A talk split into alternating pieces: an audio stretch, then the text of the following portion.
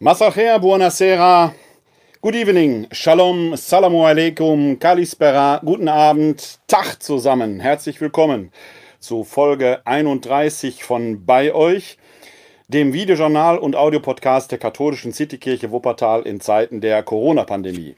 Wir schreiben den 3. Mai, den vierten Sonntag in der Osterzeit und ich freue mich, euch und Sie wieder begrüßen zu können Immer noch lautet unser Leitbild, ich bin bei euch alle Tage bis zum Ende der Welt. Matthäus 28, Vers 20, die große Schlussverheißung des Auferstandenen an die Seinen. Wir sind auch da äh, für euch. Nach wie vor könnt ihr uns erreichen unter unserer Rufnummer 0202 4296 9675 oder per E-Mail an bei-euch at katholische-citykirche-wuppertal.de. Dort könnt ihr uns erreichen oder um einen Rückruf bitten, wie auch immer. Ihr könnt uns dort kontaktieren, wenn ihr Gesprächsbedarf habt, einfach weil ihr über Gott und die Welt reden wollt oder weil ihr vielleicht seelsorglichen äh, Gesprächsbedarf habt. Gerne. Jederzeit könnt ihr uns dort kontaktieren. Ihr könnt uns da aber auch, äh, wenn ihr möchtet, euch äh, Anregungen für dieses Videojournal und den Audiopodcast hinterlassen. Und wir versuchen diese Themenwünsche dann aufzunehmen. Ihr benutzt aber mittlerweile auch andere Kanäle, zum Beispiel den Messenger von Facebook, da erreichen uns Nachrichten rüber, oder Twitter, da werden wir gleich mehr zu sehen. Zuerst aber äh, möchte ich noch auf unsere Homepage hinweisen, die wir parallel zu diesem Videojournal und dem Audiopodcast geschaltet haben. Die findet ihr im Internet unter www.kck42.de slash bei euch. www.kck42.de slash bei euch. Da findet ihr nicht nur alle notwendigen Kontaktdaten, auf die ich gerade eben hingewiesen habe, sondern auch jeweils die Hinweise, zur aktuellen Sendung, die aktuellen Sendungen in Video- und im Audioformat übrigens auch, aber auch die Hinweise zu den Sendungen, also Dinge, auf die ich hier eingehe, die sogenannten Show Notes. Die findet ihr bei Facebook oben drüber oder unten drunter. Äh, an anderer Stelle auch, eben dann auch auf äh, www.kck42.de slash bei euch. Da könnt ihr euch dann entsprechend informieren, euch durchklicken und die eine oder andere Sache nachsehen. Zuerst einmal möchte ich mich äh, bei Ihnen und euch bedanken, denn die letzte Sendung, die Folge 30, das Vanilleeis-Paradox, äh, scheint euch sehr gut gefallen zu haben. Da haben mich äh, viele positive Rückmeldungen, viel positives Feedback erreicht. Vielen Dank dafür. Ähm, insbesondere habe ich mich über ein Feedback äh, eines Menschen gefreut, der äh, ein, äh, ähm, dieses Thema ja angeregt hat, der mir auch noch eine Mail dazu geschrieben hat und äh, bin sehr dankbar für diese Rückmeldung. Äh, Kritik ist schnell geübt, Lob nehme ich natürlich auch äh, gerne entgegen. Also vielen Dank für diese Rückmeldung zur Folge 30, das Vanilleeis-Paradox. Vielleicht regt euch das auch mal an, äh, in äh, das Eiscafé eurer Wahl oder eures Vertrauens zu gehen, euch mal so eine Kugel Vanilleeis zu holen und sie einfach mal zu genießen, um auf diese Weise vielleicht eine ganz neue Welt zu erhalten. Und dann, wenn vielleicht man wieder mal länger zu Hause bleiben muss, was wir nicht hoffen wollen, dann äh, von diesem Geschmackserlebnis leben könnt. Denn man kann eigentlich immer nur über Dinge reden, die man auch selbst erlebt hat. Wir sind jetzt am Abend des 3. Mai, äh, vierter Sonntag der Osterzeit. Die Sonne wird gleich untergehen. Nach äh, altem jüdischem und äh, eben auch christlichem Brauch beginnt ja der neue Tag mit dem Sonnenuntergang. Das geht auf das Buch Genesis zurück, auf den ersten Schöpfungsbericht. Gott schafft die Welt da ja in sieben Tagen. Am siebten Tag ruht er. Und in jedem Tag eigentlich ist das ja kein Bericht, sondern eher ein Gedicht, das immer in einem bestimmten Rhythmus aufgebaut ist. Gott tut etwas, er sieht, dass es gut war.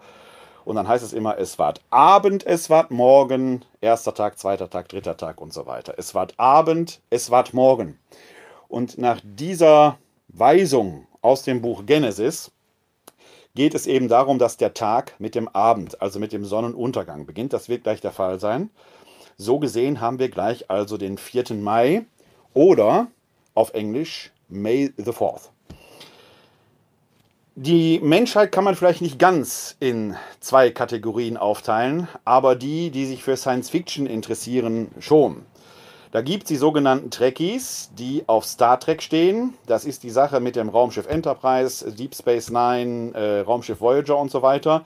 dort wo Vulkanier, Romulaner äh, oder Klingonen auftauchen, wo es die oberste Direktive gibt und wo man sich mal eben von einem Ort zum anderen beamen kann.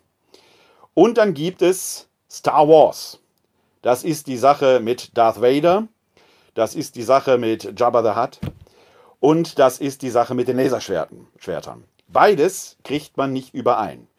Wer den Vulkaniergruß, der übrigens auch auf einen jüdischen Gruß zurückgeht, Shalom Shaddai, äh, der Darsteller von Mr. Spock, äh, ist selber Jude gewesen, hat ihn quasi als Segensgruß, als Vulkaniergruß, live long and prosper, lebe lang und in Frieden, äh, eingeführt. Wer den Vulkaniergruß spricht, kann nicht sagen, möge die Macht mit dir sein. Aber was hat der 4. Mai da zu tun? May the 4th we be with you. May the 4th be with you. Der 4. Mai, May the 4th. Also, wir haben einen besonderen Tag für alle die, die Star Wars-Anhänger sind. Ich muss gestehen, dass ich da persönlich eher Trekkie bin. Ich finde persönlich die Star Trek äh, rein etwas äh, philosophischer und auch mit der obersten Direktive und was da alles so zu beachten ist. Aber ich will da, bin da gar nicht dogmatisch. Ich gucke mir auch gerne die Star Wars-Filme an. Aber das ist sicherlich ein Thema des heutigen Tages, denn mich hat nach der letzten Sendung einen, ein Tweet erreicht, den möchte ich euch nicht vorenthalten. Äh, er ist in einer gewissen Weise anonym, denn er stammt von Emilius Constantius Humoristicus, wer auch immer sich dahinter verbergen mag. Und der hat mir einen Themenvorschlag geschickt, nämlich Strukturen der Macht in der Kirche. Kritische Anfragen aus rechtlicher und theologischer, philosophischer und soziologischer Perspektive.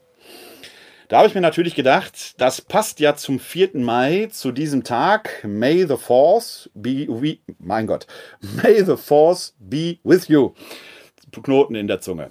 Passt sehr gut zu diesem Tag. Und da habe ich gedacht, das Thema greife ich doch heute mal auf, wenn wir schon ein Datum haben, das von so einer hohen symbolischen Bedeutung ist. Also erstmal vielen Dank für diesen Themenvorschlag. Aber das ist natürlich ein riesenweites Feld, gerade in Zeiten der Corona-Pandemie. Denn wie oft hört man aus verschwörungstheoretischen Kreisen, dass hier schon der Polizeistaat ausgerufen sei, die Diktatur, sei Gesundheitsdiktatur äh, sei da. Äh, gerade heute wurde im Internet rauf und runter ähm, von einer Impfpflicht gesprochen, die angeblich ausgerufen sei. Da fallen wieder reihenweise Leute auf einen Fake hinein, der angeblich einen Gesetzesentwurf äh, aus dem Gesundheitsministerium darstellt, der aber bei näherer Betrachtung sprachlich schon überhaupt keine Juristensprache ist. Aber sowas wird rauf und runter geteilt. Leute, Leute, Leute, denke ich nur, ich weise noch mal darauf hin, was ich in einer der eher früheren Folgen gesagt habe, Facebook ist keine Quelle. Facebook ist einfach nur eine Plattform, wo jede und jeder seine Gedanken reinhauen kann, egal ob die gut oder schlecht sind. Das ist noch nicht mal eine Bibliothek, in der ein Bibliothekar für eine Auswahl sorgt und die entsprechend sortiert. Ihr müsst schon genau hinschauen, wem folgt ihr da und es hilft überhaupt nichts, wenn ihr euch mit in den roten Bereich mit Schaum vor dem Mund aufregt. Esst euch doch lieber erstmal eine Kugel Vanilleeis. Genießt es, atmet tief durch, schaltet euren Denkapparat ein und dann denkt erstmal eine Runde nach. Ich habe es mir zur Angewohnheit gemacht, von den vielen, vielen sogenannten Freundinnen und Freunden, die sich da mir auf Facebook angeschlossen haben, alle die auf Snooze zu schalten, mindestens 30 Tage, die diesem Quatsch im Internet folgen. Ich habe keinen Bock darauf, meine Lebenszeit ist mir für so etwas zu schade, ich habe anderes zu tun.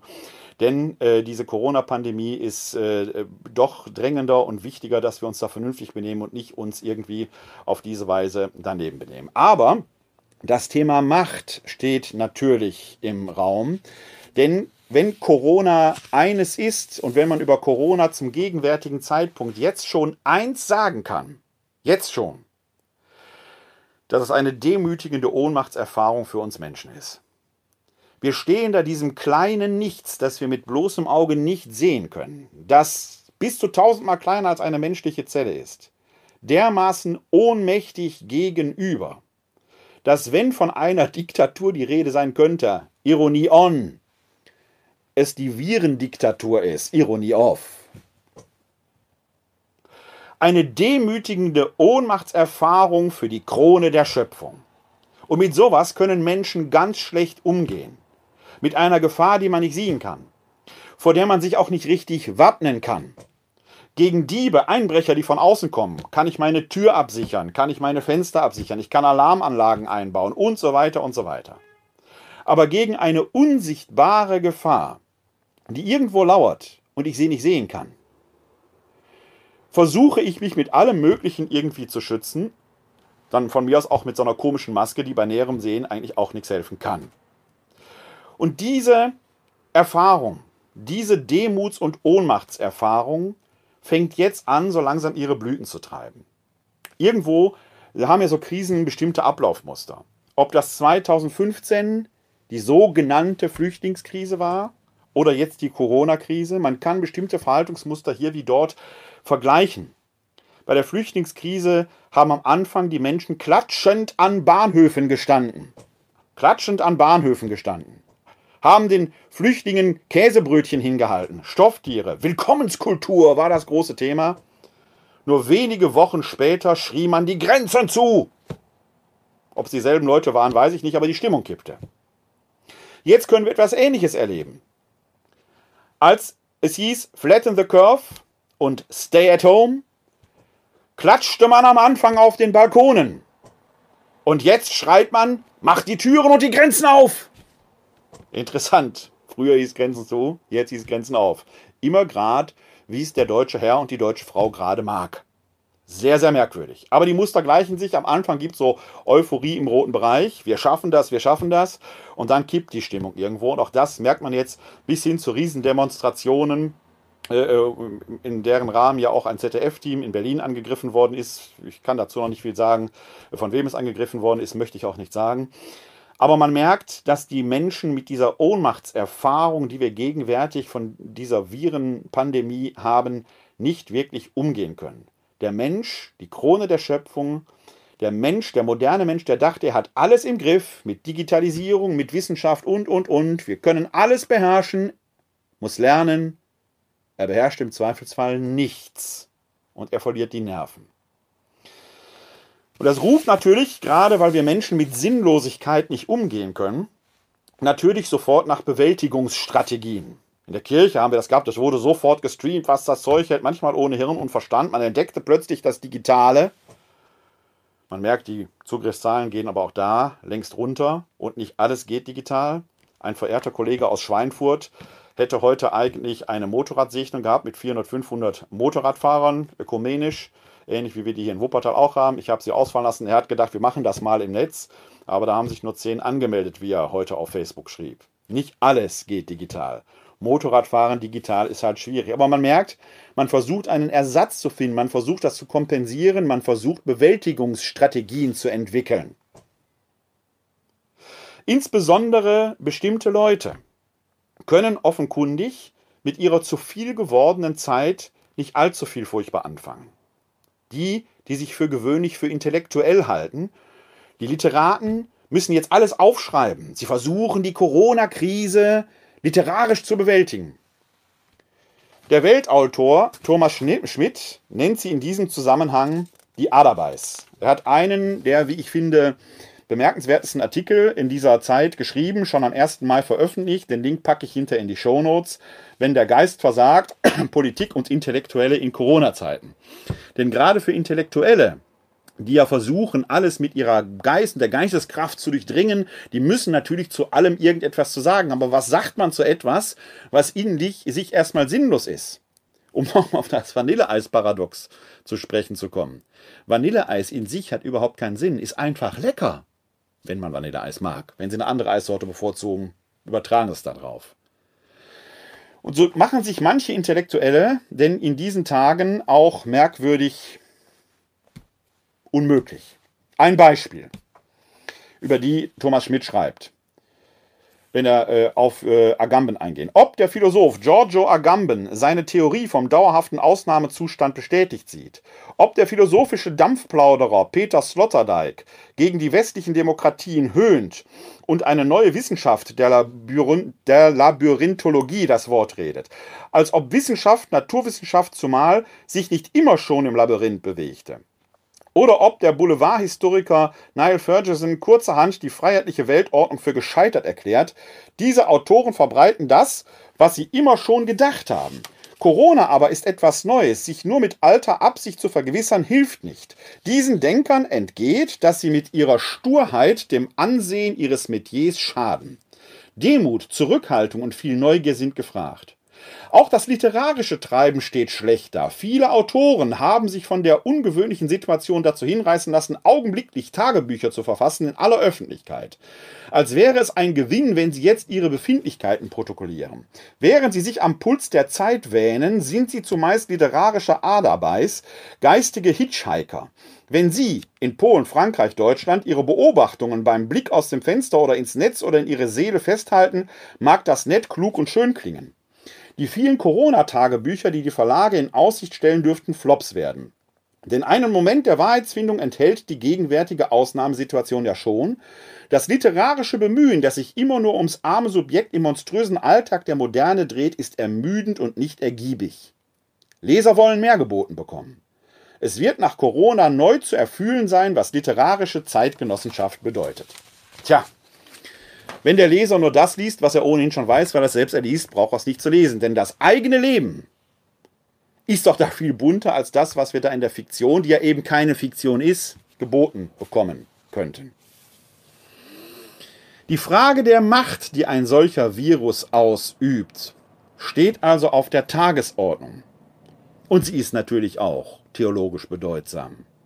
Wenn es etwa um die Frage der Allmacht Gottes geht, Warum kann Gott in seiner Allmacht jetzt nicht einfach eingreifen und machen, dass dieser Virus verschwindet, möchte man fragen.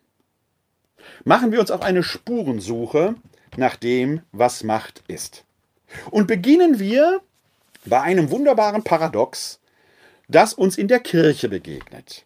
Nicht, weil ich immer mit der Kirche anfangen möchte, sondern weil das Paradox da so schön aufscheint. Kann man übrigens auf den Staat übertragen, aber in der Kirche finde ich es am absurdesten. Denn da wird Macht immer auch als Dienst bezeichnet. Im Staat spricht man deshalb ja von Ministern, das lateinische Wort für Diener.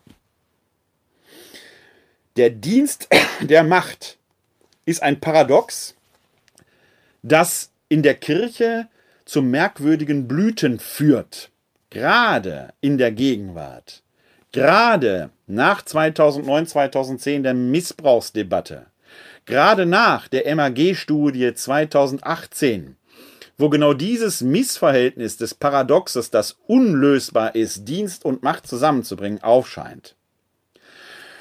Und dieser ganze skurrile Wahnsinn dieses Paradoxes kulminiert dann ausgerechnet in einem Begriff, dem des Hirten. Wir bezeichnen die Bischöfe ja als Hirten. Manch ein Priester der als Pfarrer ein Amt verwaltet, möchte Pastor genannt werden, dem lateinischen Wort für Hirte. Mir persönlich ist es einmal passiert, dass einer meiner Vorgesetzten, ein Pfarrer von mir, verlangte, ich sollte ihn Herr Pastor nennen. Ich tue mich ehrlich gesagt schwer damit, denn in dieser Anrede steckt ja eine machtvolle Beziehungsdefinition, die ist darin eingewoben. Ich kann übrigens nicht verhindern, dass andere Menschen einen Machtanspruch erheben, ob der gerechtfertigt ist oder nicht, da kommen wir gleich drauf zu sprechen, das ist eine andere Frage. Die Frage ist nur mein Teil, den ich immer dazu beitun kann. Das gilt für jede und jede von Ihnen und von euch auch. Ich muss nicht jede Beziehungsdefinition, die mir angeboten wird, auch annehmen und bestätigen. Das heißt, das, was wir als Klerikalismus in der Kirche kennen, hat immer auch zwei Seiten. Es ist einmal der Anspruch, den Kleriker für sich erheben, die Heilsvermittler zu sein, der muss natürlich dann von einem Gegenüber auch bestätigt werden, dass äh, dieser, Hals, dieser Halsvermittlertum entsprechend auch gutiert wird. Das heißt, wenn wir auf der Gegenüberseite müdige Menschen hätten, die sagen, das mag ja sein, dass du dich für allein selig machen hältst, aber ich bestätige den Anspruch nicht, dann wären wir schon einen Schritt weiter. Also Klerikalismus ist nicht nur eine Einbahnstraße. Aber um eine Geschichte. Dieser Vorgesetzte verlangte von mir eines Tages, ich möge ihn doch bitte Herr Pastor nennen. Und damit tue ich mich schwer, weil in dieser Anrede ich ja zu ihm sagen würde, du bist mein Hirte. Würde aber automatisch heißen, ich bin das Schaf.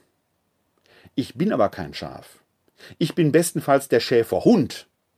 Vielleicht bin ich auch ein schwarzes Schaf, das weiß ich, tut alles nichts zur Sache, aber ich bin kein Schaf. Zumindest nicht bei einem solchen Hirten. Möchte ich gar nicht sein.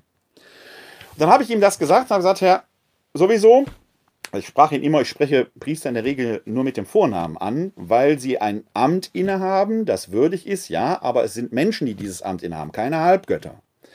Da sowieso, ich kann das nicht tun, weil wegen dieser Beziehungsdefinition, das funktioniert so nicht. Wenn Sie auf einen Titel Wert legen, dann nennen Sie, nenne ich Sie gerne Herr Pfarrer. Das ist der Titel, den zu tragen haben Sie ein Anrecht. Dann nennen Sie mich aber auch Herr Doktor. Ich lege auf meinen Titel nämlich sonst auch keinen Wert.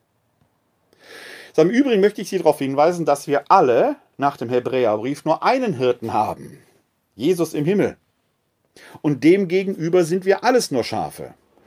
Und weil ich Wahl bin, wie ich bin, habe ich noch hinzugefügt, und Sie sind sogar das Schwarze. Aber das war der Scherz zum Schluss. Was will ich damit sagen? Ich kann nicht verhindern, dass mir machtvolle Beziehungsdefinitionen auch von Klerikern angeboten werden, aber es liegt doch in meiner Macht, die zu bestätigen oder nicht zu bestätigen. Hinzu kommt, dass das Wort vom Hirten oder die Selbstbezeichnung als Hirte ja ein offenkundiges Nichtwissen um die Funktion des Hirten beinhaltet. Denn der Hirte ist vieles, nur in sich keine machtvolle Persönlichkeit, denn er ist ein Tagelöhner, dem die Schafe ja nicht gehören. Er hat einen Herrn, dem gegenüber er verantwortlich ist, seine Schafe zu hüten. Also das Wort vom Hirten macht, macht in diesem Sinne eigentlich vollkommen unmöglich. Deswegen ist ja der Hirte, der ein Schaf verloren hat im Gleichnis von den, vom verlorenen Schaf, kriegt er ja Panik. Denn nicht das Schaf hat einen Fehler gemacht, sondern er als Hirte hat nicht aufgepasst.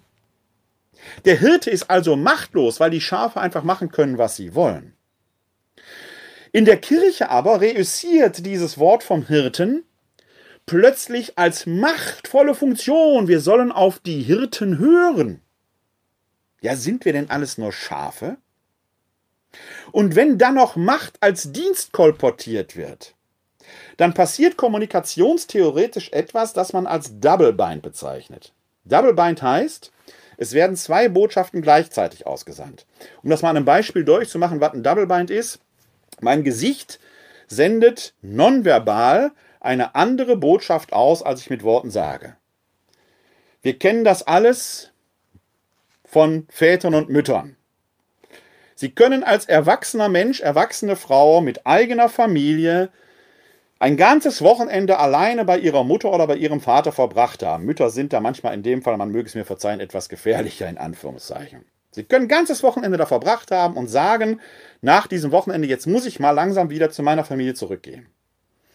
Dann kann Ihnen das passieren, dass Ihr Elternteil Sie mit großen, traurigen Augen anblickt und sagt, ja, geh nur, es ist schon alles gut.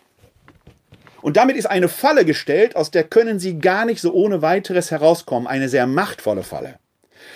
Denn ihr Elternteil, Mutter oder Vater, wird immer sagen, ich habe doch gesagt, du kannst gehen, es ist alles gut. Das Gesicht spricht aber etwas ganz anderes und es wird immer im Raum stehen, sie hätte, er hätte doch sehen müssen, dass es mir nicht gut geht. Double Bind. Und dieser Double Bind steckt auch hinter der Rede von Macht als Dienst. Und Kirchenführer reden gerne davon, dass sie eigentlich ja nur Diener seien. Der Papst nennt sich im Titel Diener der Diener Gottes, hat aber autokratische Macht wie ein absoluter Monarch. Merkwürdig. Besonders skurril und absurd kommt dieser Double Bind zum Vorschein, wenn es um die Frage der Frau des Frauenpriestertums oder der Weihe geht. Klammer auf. Ich persönlich finde diese ganze Diskussion absurd, weil es für mich nicht um die Frage geht, sollten Frauen jetzt zu Priestern geweiht werden. Dadurch würden wir den Klerikalismus noch mehr nach vorne schreiben, als es ohnehin notwendig ist. In meinen Augen müsste man erstmal diesen ganzen klerikalistischen Überbau wegschaffen, dann werden auch Frauen dieses Amt innehaben können. Für mich wäre der Weg ein anderer, das Ziel wäre dasselbe. Das nur nebenbei bemerkt.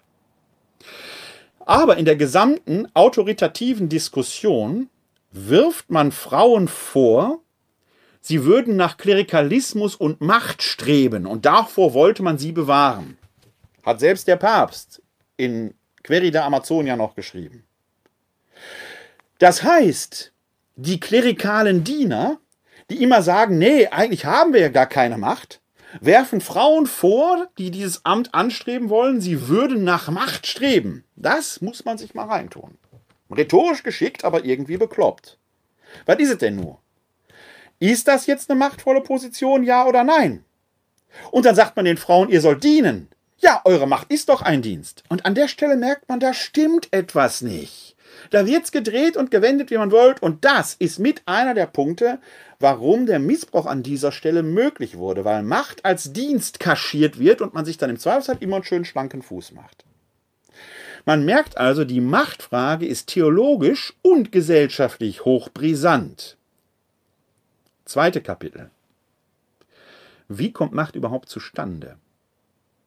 Der Soziologe Max Weber hat in seinem Werk Wirtschaft und Gesellschaft eine Herrschaftstheorie entwickelt.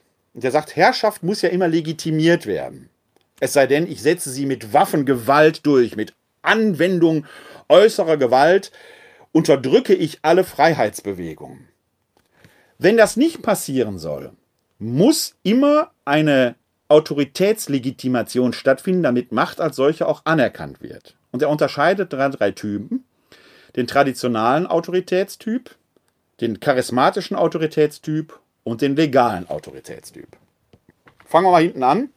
Legal, klar, es gibt Gesetze, die die Herrschaftsvergabe regeln. In einer Demokratie ist das Volk der Souverän. Bei uns gibt es alle vier Jahre Wahlen. Wer mit Frau Merkel nicht zufrieden ist, kann da seine Stimme abgeben, muss aber bisweilen zur Kenntnis nehmen, dass die Mehrheit dann doch vielleicht da anders entscheidet. Der Wähler entscheidet. Klammer auf, übrigens wählt man bei uns ja Frau Merkel nicht direkt, sondern ein Parlament, das dann entsprechend Kanzler oder Kanzlerin wählt. Das wäre ein Beispiel für legale Herrschaftsvergabe. Ist dann gesetzlich geregelt, nach vier Jahren ist Schluss, wird neu gewählt und dann kann man das entweder bestätigen oder verändern. Traditionale Herrschaftsvergabe. Da gibt es Traditionen, wie Herrschaft weitergegeben wird, von Generation zu Generation. Dynastien entstehen so. Auch das Priesteramt oder das Bischofsamt, die Weihe, ist eine Form traditionaler Herrschaftsweitergabe, weil sie durch Handauflegung und Gebet weitergegeben wird. Da geht es nicht um Fähigkeiten der Person, es geht auch gar nicht um Bestätigung durch irgendeinen anderen Souverän, das Volk wie auch immer. Es genügt, dass ein Bischof durch Handauflegung und Gebet Kraft seiner apostolischen Vollmacht, die er seinerseits durch Handauflegung und Gebet erhalten hat, der sogenannten apostolischen Sukzession, die Weihevollmachten entsprechend weitergibt. Da geht es auch gar nicht darum, ist derjenige, der das empfängt, fähig oder nicht fähig. Es genügt, dass der Ritus als solches verzogen worden ist und in der Tradition entsprechend, wie gesagt, der apostolischen Sukzession steht. Und dann gibt es den charismatischen Herrschaftstyp. Eine Persönlichkeit, hat eine Aura, die ihn selbst mit Authentizität versieht und ihm Autorität verleiht, die aus der Persönlichkeit heraus anerkannt wird. Hört sich gut an, muss aber nicht immer gut sein. Zweifelsohne war Jesus eine solche charismatische Persönlichkeit. Offenkundig auch der Apostel Paulus, denn während die anderen zwölf traditional legitimiert sind, sie waren immer schon bei Jesus dabei, muss Paulus aus seiner Persönlichkeit heraus einen, äh, äh, eine Autorität erzeugen. Ist das also immer gut, wenn man so ein Charisma hat, so eine Ausstrahlung? Gandhi, Martin Luther King und so weiter, alles charismatische Führungspersönlichkeiten. Adolf Hitler leider auch. Ein Redner, der die Massen begeistern konnte. Und an der Stelle merkt man, charismatisch zu sein ist nicht zwingend positiv. Alle, die so vorschnell von Charismenorientierung reden, sollten sehr, sehr, sehr, sehr, sehr, sehr vorsichtig an dieser Stelle sein. Zumal man nie weiß, was ist unter Charisma gemeint, denn auch ein Bischof geht davon aus, dass er durch die Weihe traditional das Charisma des priesterlichen, das priesterliche Charisma weitergibt. Wer von Charisma redet, muss erstmal klären, was für eine Art von Charisma haben wir überhaupt.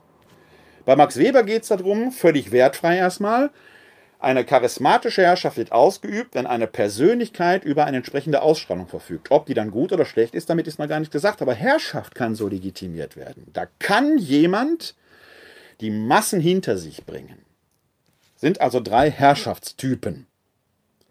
Macht braucht immer eine Art der Legitimation. Entweder beruft man sich auf die Tradition oder auf ein Gesetz oder die Persönlichkeit begeistert oder man setzt sie, darauf geht Max Weber nicht ein, erwähne ich aber jetzt, mit Gewalt durch. Denn Herrschaft und Gewalt gehen sehr schnell auch ein unseliges Bündnis ein. Beispiel Richard Löwenherz. Dieser englische König, der im Kreuzzug war und anhand dessen zumindest im christlichen Kontext quasi unantastbar geworden ist, mit dem Segen des Papstes unterwegs war, wird auf der Rückkehr aus dem Heiligen Land gekidnappt, als Geisel genommen und wird zum Ränkespiel verschiedener äh, Herrscherpersönlichkeiten. Der herausragendsten ist dann Kaiser Heinrich VI. Ein Mann, der offenkundig mit der Macht nicht wirklich umgehen konnte, denn er neigte zu völlig absurder Gewalt und man merkt in diesem ganzen Spiel zwischen Richard Löwenherz und Heinrich VI. und den entsprechenden Parteien, die dahinter standen, dass Heinrich VI. ein sehr übles Spiel spielt, völlig willkürlich die Bedingungen verändert. Dass Richard von Löwenherz als Kreuzfahrer kein Kind von Traurigkeit war, geschenkt. Mir geht es jetzt hier darum, dass jemand, der Macht hat und dessen Macht nicht mehr kontrolliert werden kann, immer in der Gefahr ist, diese Macht mit Gewalt zu missbrauchen. Und davon sind die Beispiele in der Geschichte genug. Stalin, Hitler, Saddam Hussein und so weiter und so weiter. Alles Menschen, die mit ihrer Herrschaft nicht umgehen konnten. Auch in der Kirche hat das zum Missbrauch geführt. Das heißt, Macht braucht immer Kontrolle. In unserem Gesellschaftssystem wird diese Kontrolle dadurch ausgeübt und ermöglicht, indem wir Gewaltenteilung haben. Gerichte überprüfen jetzt aktuell die Einschränkung von Grundrechten. Im Saarland etwa haben Gerichte diese Einschränkung aufgehoben, andernorts auch. Das heißt, wir haben keinen absoluten Staat, schon gar keine Diktatur, sondern jede und jeder, der sich gegen die Grundrechte, Einschränkung von Grundrechten wehrt, hat Mittel und Möglichkeiten dazu. Man kann sich an Gerichte wenden und überprüfen lassen, ist diese Einschränkung tatsächlich verhältnismäßig. In der Heiligen Schrift finden wir solche Einschränkungen in Form von Selbsteinschränkungen. Denn wenn Jesus tatsächlich der Sohn Gottes ist, dann verfügt er ja nicht nur über absolutistische, sondern auch über absolute Macht. Und in der Tat muss er sich ja in der Versuchungsszene sogar einer satanischen, einer teuflischen Versuchung erwehren, wenn er da wahrnimmt, welche Potenz er hätte und dann für sich aber klar hat, man soll Gott den Herrn nicht versuchen. Also er ringt mit sich in dieser Selbsterkenntnis. Im Philippa-Hymnus im äh, Neuen Testament wird dieser Change dann tatsächlich auch niedergeschlagen in einem Gesang, den die frühen Christen offenkundig äh, gepflegt haben. Und da heißt es in diesem Philipper-Hymnus, Kapitel 2, Verse 5 folgende: Seid untereinander so gesinnt, wie es dem Leben in Christus Jesus entspricht. Er war Gott gleich, hielt aber nicht daran fest, wie Gott zu sein, sondern er entäußerte sich und wurde wie ein Sklave und den Menschen gleich. Sein Leben war das eines Menschen. Er erniedrigte sich und war gehorsam bis zum Tod, bis zum Tod am Kreuz.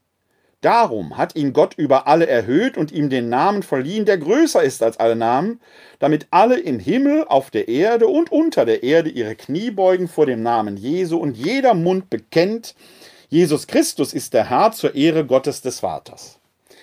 Dieser Philippa-Hymnus zeichnet eine doppelte Bewegung.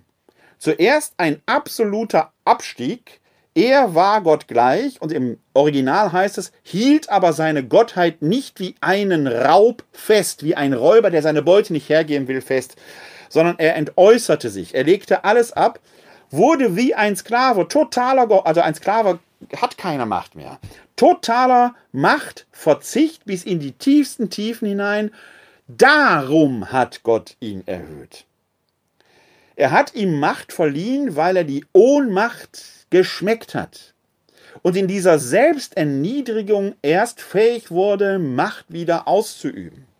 Und diese Erfahrung der Ohnmacht, diese Initiation in die Macht durch Ohnmacht hinein, fehlt vielen Mächtigen, fehlt auch vielen in der Kirche. Sie haben sich Macht genommen. Und da ist immer die Frage, ob wir an unserer Stelle nicht das auch noch entsprechend bestätigen. Wie gesagt, mein Gegenüber kann sich ja definieren, wie es möchte, kann mir auch eine Beziehungsdefinition anbieten. Ob ich die gutiere und bestätige, ist in meiner Macht gegeben. Drittes Kapitel Macht. Wir haben hier gerade im Philipper Hymnus schon davon gehört, dass Jesus Gott gleich war, aber nicht an seiner Gottheit wie an einem Raub festhielt. Wie ist das denn eigentlich jetzt mit so einem allmächtigen Gott?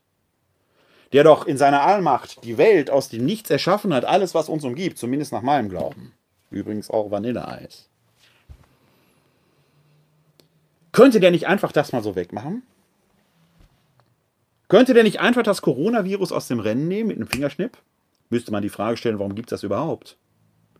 Man müsste dann die Frage stellen, was wäre das für eine Welt, die nur heil wäre? Wäre diese Welt schön und lebenswert? Ich weiß es nicht. Leibniz hat gesagt, es ist die beste aller möglichen Welten, die wir haben. Schwierig zu sagen, wir haben ja keine Alternativerkenntnisse. Aber ich möchte Sie zu einem Gedankenspiel einladen.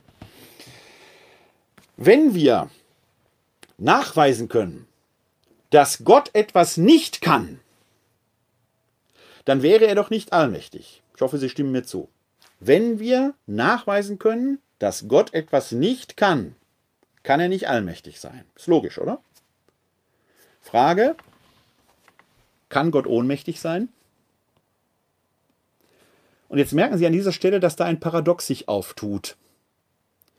Wenn Gott nicht ohnmächtig sein kann, kann er nicht allmächtig sein, denn er könnte ja etwas nicht.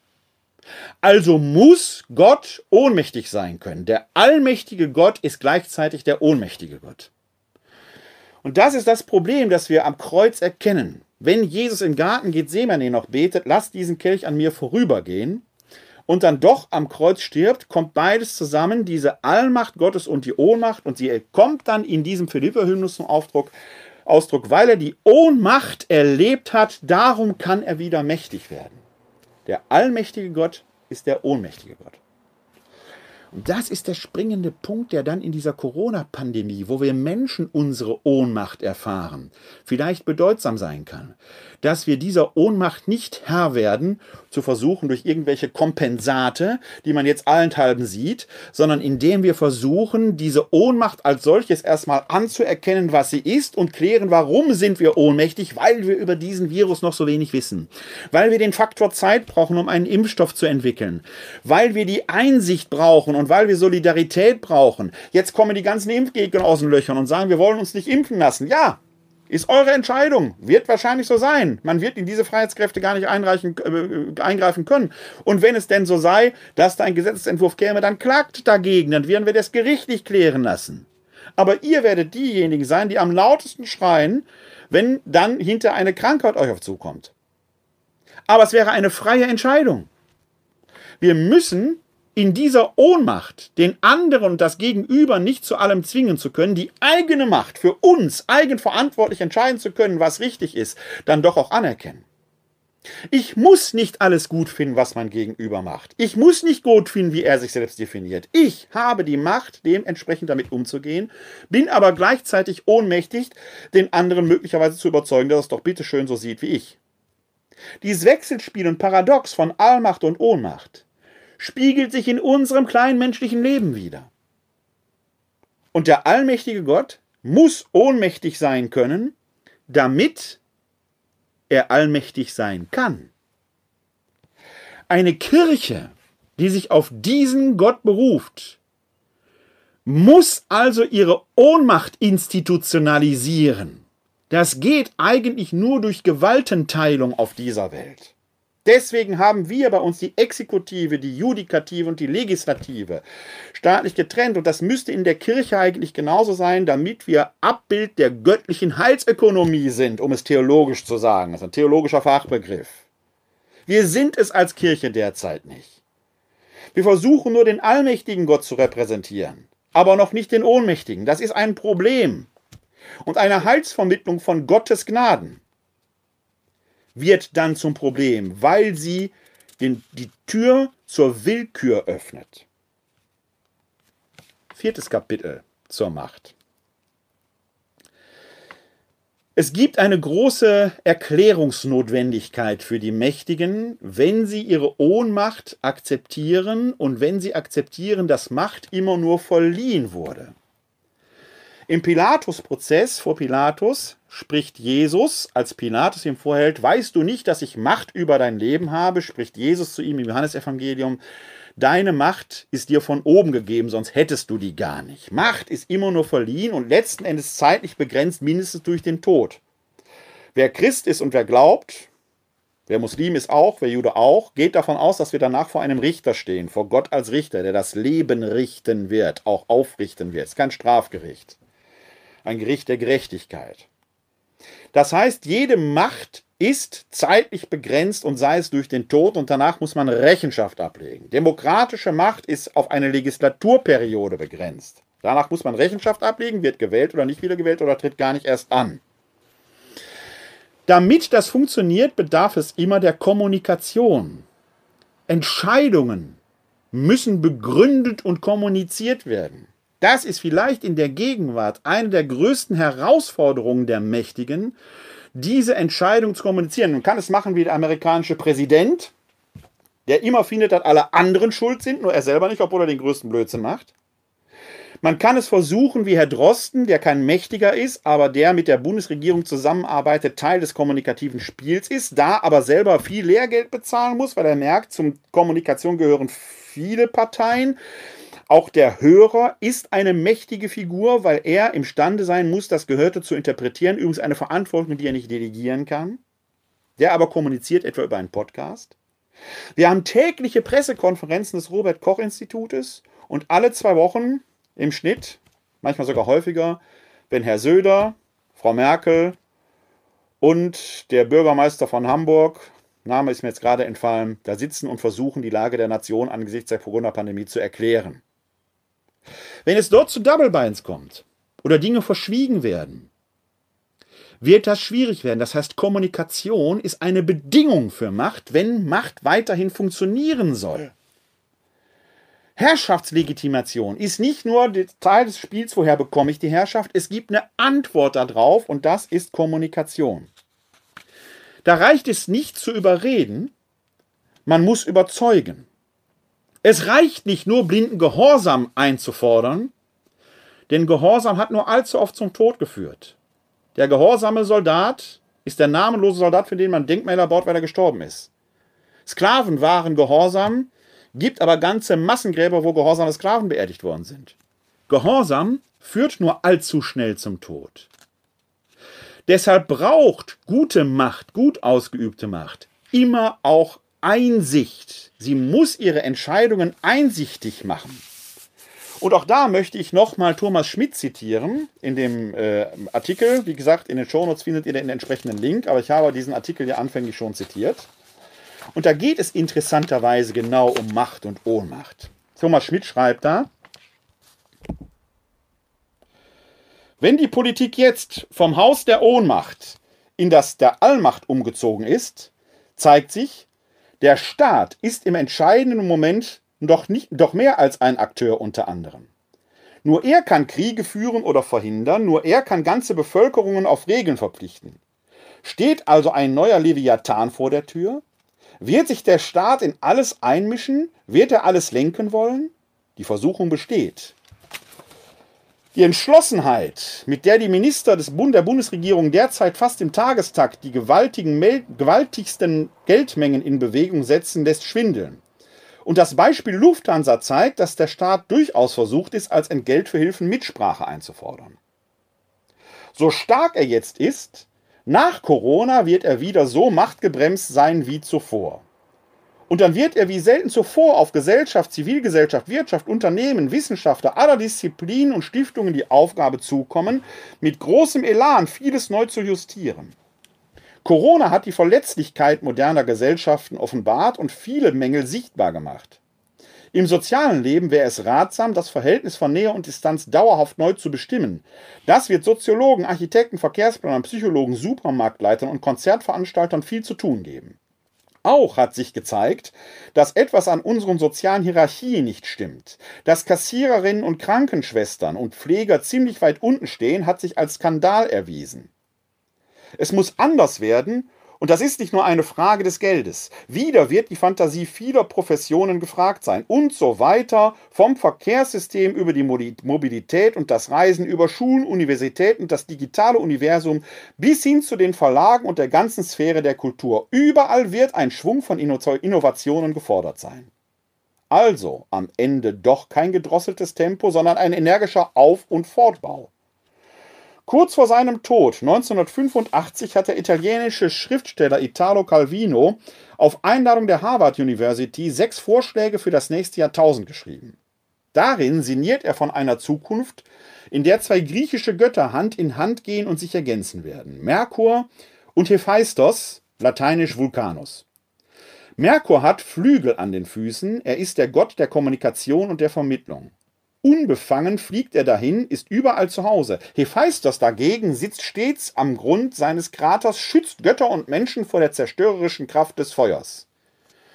Der begabte, gutmütige, hinkende Schmied stellt Geschmeide und Wunderwaffen her, produziert Nützliches. Calvino gibt damit einen Hinweis, den man heute aufgreifen könnte. Denn die Eigenschaften und Qualitäten beider Götter sind heute gefragt. Leichtfüßigkeit und Fokussierung, Hardware und Software, digitale und analoge Welt, Sturheit und Leichtsinn, Fantasie und Ausdauer. Soweit Thomas Schmidt. Die Frage der Macht, der Selbstbeschränkung, die Frage, ob man an die Macht nur jene kommen lassen sollte, die die Erfahrung von Ohnmacht gemacht haben, die Notwendigkeit von Legitimation von Macht. Wie wird die eigentlich legitimiert und wird das gutiert? Die Wahrnehmung, dass auch die vermeintlich Machtlosen Macht haben, weil sie nicht alles, was in der Beziehungsdefinition eines Gegenübers angelegt ist, von sich aus gutieren möchten, dass sich darin etwas austariert. Die Erkenntnis, dass Kommunikation nur auf Augenhöhe auf Dauer nicht funktioniert, weil wir dann keinen Fortschritt haben, sondern dass es ein Changieren sein muss. Mal ist man auf Augenhöhe, mal ist der eine oben, mal die andere. Dass darin aber jeder und jeder seine eigene Macht hat, sich als Teil des Ganzen zu begreifen und seinen Teil dort auszuüben, dass nur so ein ganzer Organismus wachsen kann, dass es nicht sein kann, dass da manche sind, die sagen, die Mächtigen ist alles nur Diktatur, ich spiele nicht mehr mit, dann funktioniert der Organismus nicht. Dass kritische Kommunikation nichtsdestotrotz notwendig ist und dass die Mächtigen in der Verpflichtung sind, ihre Beschlüsse begründet und argumentativ zu kommunizieren, weil es sonst zu kommunikativen Schieflagen und zu Infragestellung von Macht kommen wird. Das alles spielt mit. Die Allmacht ist ohnmächtig. Erst recht sollte die Macht immer auch demütig sein. Schon wieder ein Paradox. Ein wichtiges. Wenn man das aber nur im Munde führt, dass die Macht ja ein Dienst sei, sie aber nie als Dienst begreift, dann wird ein solches Bekenntnis zu einem Lippenbekenntnis, das Herpes bekommt. Und das ist ein Problem, das wir an verschiedenen Stellen in der Gegenwart haben. Bereits jetzt erlaube ich mir einen Hinweis, dass ich in den nächsten Tagen aus verschiedenen Gründen nicht senden kann. Am Mittwochabend, das ist der 6. Mai, wird es hier an dieser Stelle aber die nächste Folge der Glaubensinformation geben. Da wird es dann um den Heiligen Geist gehen, Gott, der Heilige Geist und die Kirche. Und so wie es im Moment aussieht, wird die nächste Folge von bei euch am 7. Mai äh, gesendet werden können. Das ist der Donnerstag. Ich möchte aber auch diese Folge am Abend des 3. Mai, des vierten Sonntages der Osterzeit, nicht ohne unsere kurze Schlussandacht beschließen, denn es ist ja immerhin der Vorabend May the 4th. May the Force be with you. Jetzt kann ich es einigermaßen. Und wir haben heute schon viel über Hirten gesprochen. Und wie es der Zufall will, es ist aber wirklich Zufall oder eben nicht, vielleicht ist es auch Fügung, dass aus dem heutigen Tagesevangelium vom vierten Sonntag der Osterzeit eben just von einem Hirten und von Schafen die Rede ist. Das Evangelium entstammt dem zehnten Kapitel des Johannesevangeliums und umfasst dort die Verse 1 bis 10. Aus dem heiligen Evangelium nach Johannes. Ehre sei dir, o Herr. In jener Zeit sprach Jesus, Amen, Amen, ich sage euch, wer in den Schafstall nicht durch die Tür hineingeht, sondern anderswo einsteigt, der ist ein Dieb und ein Räuber. Wer aber durch die Tür hineingeht, ist der Hirt der Schafe. Ihm öffnet der Türhüter und die Schafe hören auf seine Stimme. Er ruft die Schafe, die ihm gehören, einzeln beim Namen und führt sie hinaus. Wenn er alle seine Schafe hinausgetrieben hat, geht er ihnen voraus und die Schafe folgen ihm, denn sie kennen seine Stimme. Einem Fremden aber werden sie nicht folgen, sondern sie werden vor ihm fliehen, weil sie die Stimme der Fremden nicht kennen. Dieses Gleichnis erzählte ihnen Jesus, aber sie verstanden nicht den Sinn dessen, was er gesagt hatte. Weiter sagte Jesus zu ihnen, Amen, Amen, ich sage euch, ich bin die Tür zu den Schafen. Alle, die vor mir kamen, sind Diebe und Räuber, aber die Schafe haben nicht auf sie gehört. Ich bin die Tür. Wer durch mich hineingeht, wird gerettet werden. Er wird ein- und ausgehen und Weide finden. Der Dieb kommt nur, um zu stehlen, zu schlachten und zu vernichten. Ich bin gekommen, damit sie das Leben haben und es in Fülle haben. Evangelium unseres Herrn Jesus Christus. Lob sei dir Christus. Wir haben heute schon verschiedentlich über Hirten und Schafe gesprochen. Und Jesus wird ja gemeinhin als der gute Hirte angesehen. Wir hatten schon darüber gesprochen, dass der Hirte eigentlich gar keine machtvolle Funktion innehat, sondern er ist ein Tagelöhner, einer, der im Auftrag eines Höheren unterwegs ist. Die Schafe gehören ihm ja nicht. Er muss einem anderen Rechenschaft über die Schafe abgeben und ist rechenschaftspflichtig. Und wenn eins fehlt, muss er dafür entsprechenden Ersatz leisten. Der Hirte hat also so oder so ein Problem, denn ein Schaf ist ein Schaf. Und Schafe fressen, machen Mäh, gehen weiter, fressen, machen Mäh, gehen weiter. Ein Schaf muss nicht aufpassen, dass es bei der Herde bleibt. Das ist die Aufgabe des Hirten. Aber hier in diesem Gleichnis ist gar nicht davon die Rede, dass Jesus der Hirte sei. Er ist die Tür zum Stall der Schafe. Und der Hirte geht durch diese Tür hinein die Diebe steigen durchs Fenster ein. Der Hirte, wenn die Hirten kommen, werden die Schafe den Hirten folgen, weil sie die Stimme der Hirten kennen. Dem Dieb aber folgen sie nicht. Was sagt uns das? Über eine Kirche aus, die immer höhere Austrittszahlen zu verzeichnen hat. Sind die Hirten noch Hirten? Sind Sie durch die richtige Tür hineingegangen? Oder müssen Sie nochmal in die Schule des Türhüters gehen? Ich will die Antwort nicht geben. Sie werden sie selbst finden.